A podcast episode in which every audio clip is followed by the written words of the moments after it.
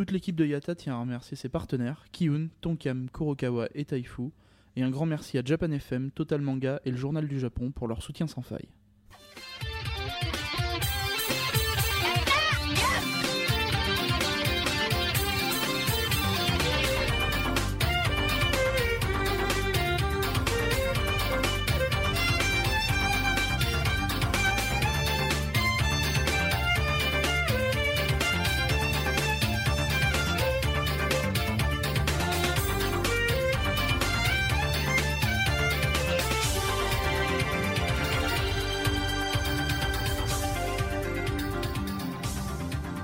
Et salut à tous, to Japan épisode 19.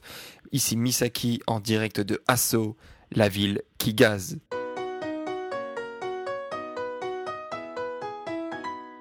Et donc aujourd'hui, bah, je vais vous faire découvrir euh, la principale euh, attraction, euh, en tout cas la principale raison pour laquelle les gens viennent dans la région de Kumamoto. Hein, comme vous l'avez compris, c'est pas forcément pour la ville de Kumamoto en elle-même, puisqu'il y a à part le château et un jardin, il n'y a pas grand-chose. Non, c'est plutôt pour ce qu'on appelle le mont Aso. Donc c'est un des volcans les plus connus du Japon. En tout cas, c'est un des plus vastes, enfin c'est même le plus vaste volcan du Japon. Et c'est également un des plus actifs. Donc il faut savoir effectivement donc il est toujours en mode euh, éruption. Donc euh, euh, à, tout moment il peut il peut rentrer en éruption. Alors, ce qu'on appelle sa caldeira, elle compte parmi les plus grandes du monde. Donc c'est 18 km d'est à l'ouest, 25 km du nord au sud et pour 100 km de circonférence. Donc euh, moi je je savais pas forcément avant de, de faire des, des recherches dans ce qu'on appelle une caldeira. Donc c'est pas à, à pas confondre surtout avec un cratère justement parce qu'un cratère c'est donc une dépression un peu en forme d'entonnoir euh, de taille assez réduite et donc qui résulte donc de l'éjection du magma donc euh, à partir de, de la cheminée du volcan et de la retombée de ce même magma tout autour euh, de- du point central. Et donc ça fait un cratère en général donc c'est pas très pas très étendu et c'est vraiment euh, donc une, une forme d'entonnoir avec un avec un avec un donc un, cratère euh, pas pas très pas très étendu effectivement. Et donc tout le contraire donc du caldeira qui est lui vraiment une vaste dépression donc circulaire ou elliptique et qui lui est plutôt donc de, l'ordre euh, donc de, du kilomètre hein, donc euh, et au fond donc c'est souvent plat. C'est souvent un fond plat.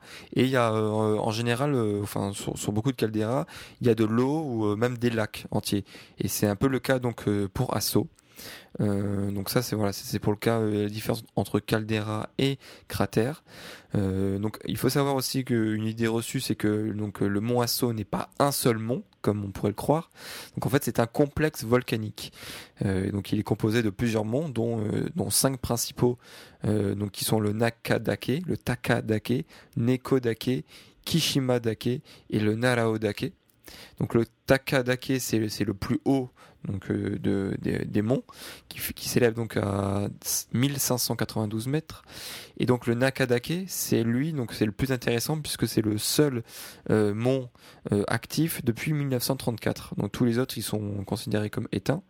Par contre lui le Nakadake est vraiment toujours actif et même très actif puisque pas plus loin que l'année dernière donc mai 2011 euh, il a fait sa dernière éruption donc là, il était quand on l'a visité, il était en, en, en période d'activité euh, plutôt faible, mais euh, malgré tout, il y a quand même, euh, enfin, il y a quand même des, il, fume beaucoup, hein, donc ça, vous pouvez le voir sur les photos, c'est assez impressionnant. Donc il fume beaucoup et il y euh, relâche beaucoup de ce qu'on appelle du dioxyde de soufre. Donc c'est quand même un gaz assez dangereux et donc c'est pour ça que ça représente un danger, enfin un vrai danger même pour ceux qui sont cardiaques, qui ont, enfin, qui ont des maladies du cœur, des maladies de, de respiration, donc tous les asthmatiques, tout ça. C'est vraiment euh, très déconseillé, voire interdit de, se rendre tout en haut, parce que même voilà, quand, quand il est en période de, de faible activité, ça peut être dangereux. Donc euh, pour vous y rendre, c'est euh, encore une fois comme à Kurokawa, normalement euh, c'est assez bien desservi en termes de gare, de bus et de téléphériques. Mais là, c'est un peu plus compliqué avec les donc les intempéries qu'il y a eu fin juillet. Donc même si ça fonctionne plus ou moins, donc il y a des gens qui, l'utilisaient. moi, je vous recommande quand même vivement. encore une fois, donc la voiture de location. Donc c'est pour ça que nous on l'a utilisé pendant deux jours. la voiture de location, donc qui vous permettra donc bah déjà pour un tarif beaucoup moindre de vous rendre tout en haut, d'être beaucoup plus libre de vos mouvements, donc de pouvoir visiter, enfin de, pouvoir vous vous garer où vous voulez, de pouvoir visiter un peu tous les coins du volcan. donc à part voilà parce que à part le, le mont Nakadake, il y a plusieurs autres choses euh, possiblement intéressante euh, dans la région pas très loin. Donc il y a juste euh, avant de prendre le téléphérique pour ceux qui viennent euh, en transport en commun, il y a le, musée, donc le Asso Museum, enfin Asso Volcano Museum. Donc là qui vous normalement on n'a pas, le droit de prendre de photos, mais là si vous, regardez un petit peu le blog, vous pouvez voir. donc il y a, certains il y a certaines choses qui sont expliquées sur la formation donc de, des différents euh, cratères, euh, les histoires des, différents volcans au monde. il y a une caméra en live en direct qui pointe donc sur, sur le sur le Nakadake donc qui vous montre bah, son activité qui, qui vous montre à quel point il fume etc donc c'est assez intéressant.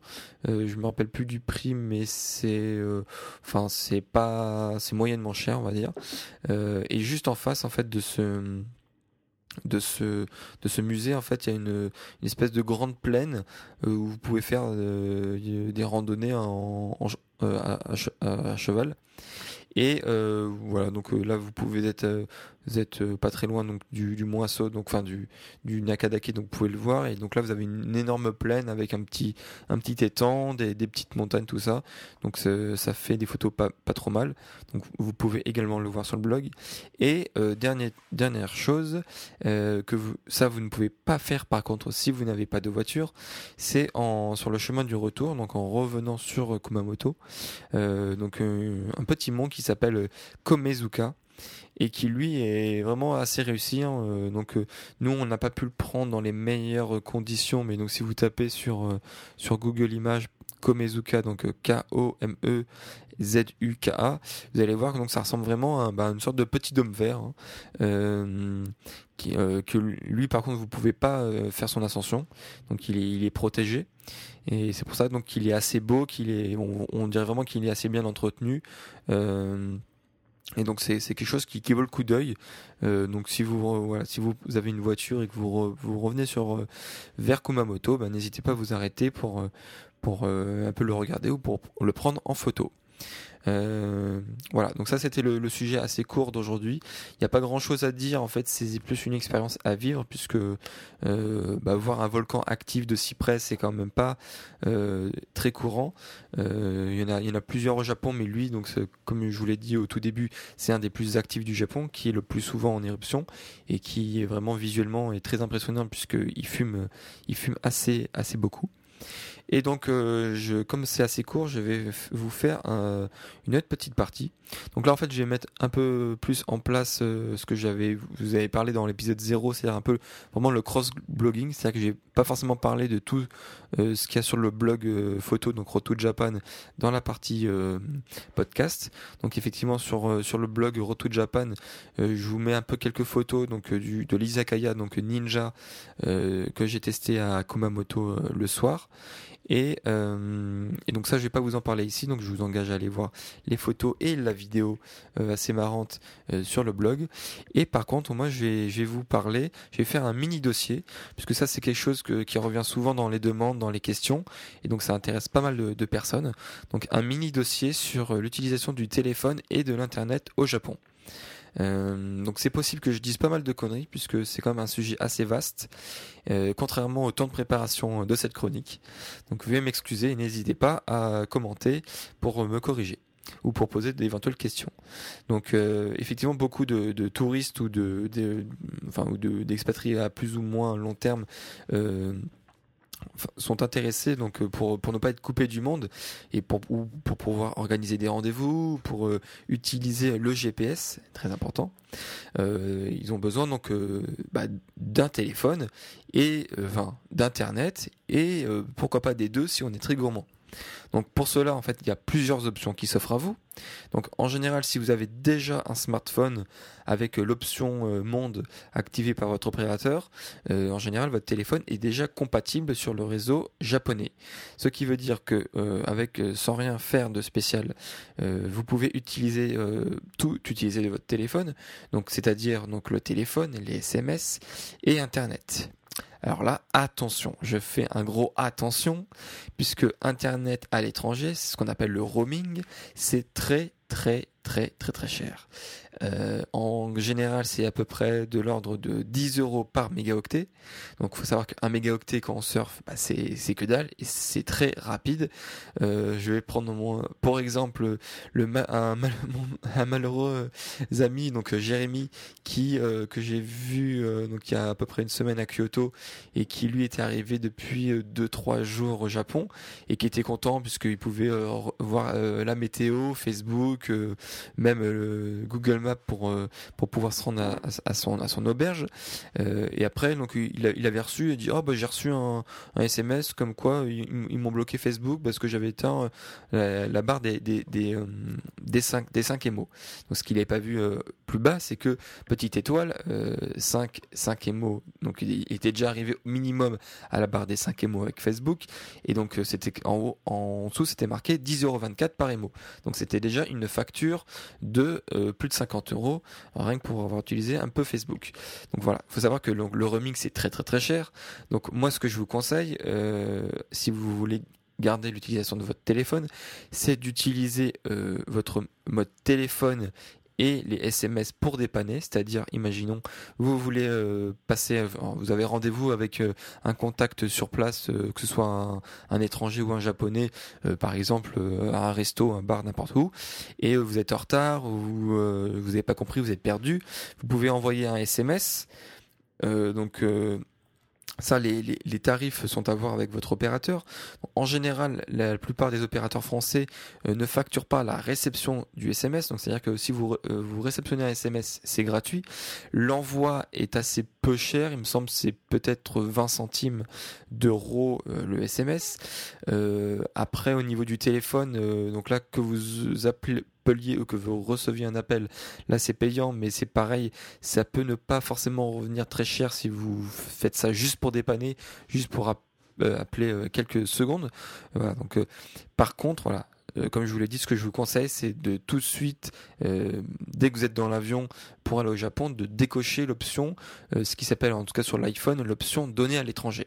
Donc pour ne pas avoir de, de, de mauvaises surprises à votre retour en France, donc ça coupera tout ce qui est donc votre réseau 3G, donc vous n'aurez plus du tout accès donc à Internet, au, MMS, voilà, tout ce qui est notification, etc.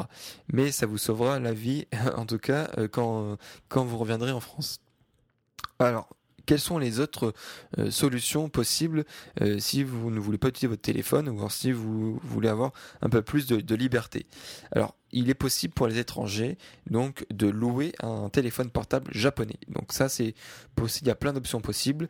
Donc il y a les options euh, qui sont possibles euh, en réservant des, sur internet et en vous faisant livrer euh, à votre hôtel. comme ça c'est plus pratique, vous n'avez pas forcément de démarche à faire sur place. Sinon vous pouvez le faire en fait dès que vous arrivez à l'aéroport japonais, donc Haneda ou Narita. En général c'est plus simple à Narita pour faire ce genre de truc. et donc en fait surtout les donc l'opérateur SoftBank, ils font ce qu'on appelle donc des prepaid. Et donc, euh, non, enfin non, je dis n'importe quoi. La prepaid, c'est pas, c'est pas pour ça. Donc en fait, si vous louez, euh, si vous rentrez dans le cadre d'une location de téléphone, euh, vous allez louer votre téléphone à la journée. Donc ça, ça dépend, voilà, combien de temps vous allez rester. Si vous restez une ou deux semaines, la location est plus rentable. Donc vous allez louer votre téléphone, donc votre appareil à la journée, et ensuite vous allez payer euh, tous les autres services euh, donc à l'unité, c'est-à-dire que donc euh, le téléphone, bah, vous allez payer ce que vous allez ce que vous avez consommé à la minute en général, et tout ce qui est mail, internet, c'est au mégaoctet. Donc également à voir parce que je je pense que si vous si vous vous contentez des mails, ça peut être intéressant. Si vous surfez beaucoup, je pense que ça va vite vous revenir cher. Donc pas forcément intéressant si vous êtes un, un gros consommateur d'internet. En tout cas, voilà, si si vous avez besoin d'un d'un téléphone pour pouvoir appeler donc vos contacts sur place. C'est très intéressant puisque euh, la réception, en tout cas euh, des appels, est gratuite avec, avec SoftBank. Euh, si vous comptez, si vous comptez euh, rester plus longtemps, donc par exemple un mois, euh, ou alors revenir l'année suivante ou dans deux ans au Japon, c'est peut-être plus intéressant de vous pencher sur un achat d'un portable japonais. Donc là, en général, c'est c'est à peu près la même, c'est les mêmes démarches. Donc c'est plus simple avec l'opérateur SoftBank. Vous pouvez peut-être le faire également. J'ai pas vérifié sur internet à l'avance, mais en tout cas, si vous le, vous pouvez le faire à, à leur stand euh, donc euh, à l'aéroport. Et donc là, en général, euh, un prepaid, donc ce qu'on appelle un prepaid, donc c'est un prépayé. SoftBank, ça vous coûtera à peu près 7000 yens à l'achat, donc à peu près avec le taux aujourd'hui à peu près 70 euros. ce qui est très intéressant, c'est que vous pouvez bénéficier d'une option mail illimité donc en général pour 30 jours c'est 300 yens donc 3 euros donc ça coûte que dalle et après euh, encore une fois, donc les appels, la réception d'appels est gratuite. Donc si vous avez des amis qui ont déjà SoftBank, euh, bah ce sera c'est pratique puisque eux ils pourront vous appeler gratuitement et donc vous allez recevoir gratuitement. Mais si vous voulez vous appeler, vous pouvez euh, acheter de manière très libre bah, des cartes prépayées, un peu comme les MobiCards hein, chez nous. donc vous pouvez acheter des cartes prépayées, donc par exemple une carte de 3 yens et après donc ce sera décompté bah, un prix à la minute en local ou euh, enfin vous pouvez appeler à l'étranger mais là ce sera plus cher forcément. Euh, voilà. Donc ça il y a la, possibilité donc de location ou euh, d'un achat d'un portable japonais. Ensuite, il y a quand même d'autres solutions. Si, par exemple, vous êtes plutôt plus intéressé par Internet que par le, que par le téléphone, vous pouvez louer euh, ce qu'on appelle un pocket Wi-Fi. Donc ça c'est très intéressant si vous avez besoin d'un gros débit. Donc euh, en général donc euh, vous pouvez louer directement au Japon ou vous arranger en France avec divers services qui vous le proposent.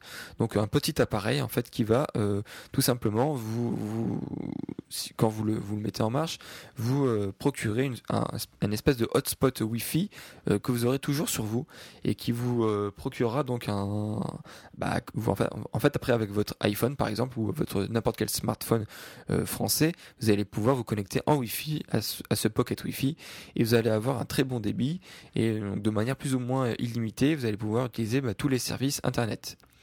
Euh, par contre, donc ça, c'est une option très intéressante au niveau débit, mais qui peut se révéler assez cher si vous restez euh, bah, à plus ou moins longtemps.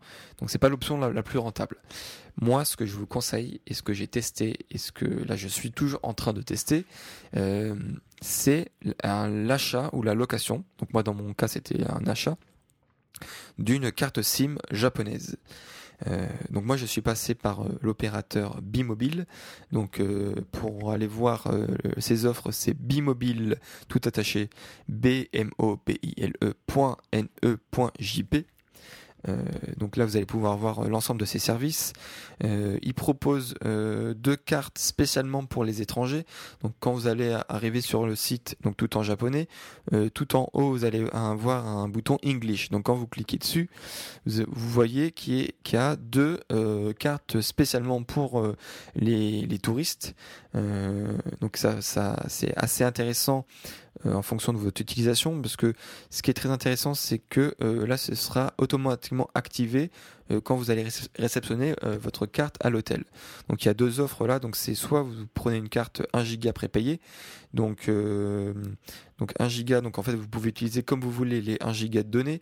Une fois que vous avez dépassé, je sais plus, j'ai pas j'ai pas le temps de regarder, mais je crois c'est soit après vous allez vous passer en débit très limité, donc pas très rapide, soit soit du coup la, la carte elle se bloque totalement ou alors euh, vous avez une carte 14 jours prépayée, donc là pendant 14 jours c'est illimité.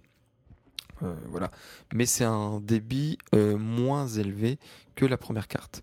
Donc ça, ce sont les deux offres assez intéressantes pour les touristes, mais euh, mais c'est pas forcément les offres les plus intéressantes, surtout si vous restez euh, donc euh, comme dans mon cas un mois. Donc moi j'ai pris j'ai pris l'option pas pas l'option justement pour les touristes, donc l'option qui est pour les japonais et qui est uniquement achetable sur leur market online. Donc comme je vous ai dit bimobile.ne.jp et donc moi ce que je me suis payé donc c'est une carte un mois euh, qui coûte 5000 yens, euh, donc à peu près 50 euros, donc qui était spécial pour iOS, donc euh, c'est-à-dire pour tout ce qui est iPhone et iPad avec option 3G. et donc là, donc ça procure la 3G, donc Internet illimité, donc pendant un mois. Et avec ça, donc on peut vraiment tout faire et c'est vraiment euh, vachement utile. Donc au-delà du luxe euh, de, de, pouvoir tweeter ou faire, du Facebook euh, en live, ça c'est vraiment anecdotique. Ce qui est vraiment très utile, comme j'en ai déjà parlé, c'est de pouvoir envoyer par exemple des mails si on veut donner des rendez-vous à des Japonais ou à des contacts sur place. moi je prends l'exemple, voilà, on avait donné un rendez-vous à un ami japonais eh ben devant un izakaya. Euh, donc lui il a eu un retard euh, euh, donc non souhaité. Donc il m'a envoyé un mail en disant que bah, il aurait une demi-heure de retard. Donc moi bah, tout de suite je, lui ai dit donc ok bah on, nous on t'attend à l'intérieur. Donc hop je lui réponds par mail. Et donc ça c'est le genre de truc voilà. Si lui il a du retard et qu'on n'a pas forcément de moyens de, de communiquer ne le voyant pas arriver on va commencer à paniquer etc ou on va pas savoir trop quoi faire. Donc déjà avoir accès au mail c'est quand même très utile après, euh, on peut, bah, on peut vraiment tout faire comme euh, si on avait internet en France. Mais euh, pour moi, l'application la plus utile, c'est Google Maps, et c'est vraiment très très utile en toute occasion, donc n'importe où, donc euh, que vous soyez à Tokyo, en pleine ville ou en pleine campagne, voilà, si vous voulez aller à une adresse précise euh, ou n'importe où, bah voilà, vous, sortez votre Google Maps, vous savez exactement euh, où vous êtes, où vous devez aller, votre direction, l'itinéraire, ça fait vraiment tout et c'est vraiment très utile et c'est vraiment pas du luxe d'avoir ça, sachant que voilà le système des adresses japonais est assez spécial et assez complexe, donc c'est quand même pas du luxe d'avoir d'avoir ce genre d'application. Euh, pour ceux qui veulent quand même appeler, euh, bah, du coup avec la 3G vous avez accès à Skype, donc vous pouvez bah, skyper euh, partout dans le monde et ça reste bien évidemment compris dans le prix et, dans la 3G. Donc j'ai pas terminé bah, donc les un mois de test, mais avec presque trois semaines là que je teste cette puce, je peux vous dire que j'en suis pleinement satisfait et que pour 50 euros c'est vraiment entièrement rentabilisé et je ne regrette pas cet achat. Alors après, vous, allez me dire, oui, mais si on veut vraiment euh, téléphoner, euh, euh, comment on peut faire Puisque voilà, si on veut téléphoner à, un vrai numéro de téléphone et donc pas un Skype, comment on peut faire Puisque avec cette puce-là, comme je vous ai dit, on n'a que Internet, que la 3G et on n'a pas de, on n'a pas de téléphone, donc on ne peut pas téléphoner. Donc, bah, comment faire? Eh bien, tout simplement utiliser le réseau des cabines téléphoniques à pièces qui est très répandu au Japon, euh, comme un peu les, distributeurs de boissons. Ici, vous, allez, enfin, vous en trouvez vraiment n'importe où, euh, surtout dans, tous les, ben, surtout, enfin, dans, toutes les gares, dans tous les endroits un peu touristiques, dans les centres-villes, euh, même dans des endroits un peu plus paumés. Il y a forcément une cabine téléphonique et donc ça fonctionne. Il n'y a pas de, il a pas forcément de carte ici. Ça fonctionne souvent à pièces. Et donc vous allez pouvoir passer un coup de téléphone à partir de 10 yens. Donc 10 yens c'est 10 centimes d'euros, donc ça vaut que dalle. Et donc voilà, donc si vous voulez passer un coup de fil très rapide, euh, encore une fois un contact, euh, un ami ou n'importe quoi, euh, vous commencez avec 10 yens, après vous vous rajoutez au fur et à mesure si vous restez plus longtemps. Mais si voilà, c'est juste pour dire deux trois mots, 10 yens ça suffit largement et c'est très pratique. Voilà, donc tester et approuver. Voilà, donc ça c'était mon mini dossier euh, sur le téléphone et Internet au Japon. J'espère que ça va aider plusieurs personnes euh, dans leur futur voyage. N'hésitez pas à me poser des questions si vous avez des remarques là-dessus. Euh, je vais terminer par le test du jour. euh, lorsque j'étais donc euh, lorsqu'on était au Ryokan à Kurokawa, donc pendant le, repas du soir, donc au kaiseki, euh, il nous avait euh, donné, euh, donc euh, compris dans le prix, euh, une espèce de boisson euh, au cidre. Enfin, c'était marqué cidre, mais je pense que c'était plus du du jus de pomme verte acide euh, version soda euh, que, que que du cidre normal. Et en fait, il y avait le petit logo au dessus euh, du onsen. Donc en fait, euh, a priori, en fait, ça a été fait avec de l'eau de source aussi. Donc en fait, c'est un goût assez spécial. Euh, on n'a pas forcément aimé sur le coup, mais en fait, le lendemain, euh, au moment de partir, en fait, sur sur leur comptoir, ils vendaient euh, le, pendant version lemon de cette boisson. Donc c'était en fait du jus de citron. Toujours euh, donc cette fois-ci non pétillant donc c'était vraiment du, jus de citron pur mais toujours avec le, lo- euh, donc le, logo Hansen. Donc toujours avec euh, un peu de à base d'eau de source. Donc encore une fois c'est euh, ça vous permet de vous dire voilà donc je prends un truc euh, avec euh, avec toutes les vertus de la source thermale. Donc c'est mieux que si c'était du jus normal. Donc bon moi j'ai au goût on voit on sent pas trop la différence hein. c'est du jus de citron qui est vraiment très appréciable quand il fait très chaud. Ça rafraîchit énormément.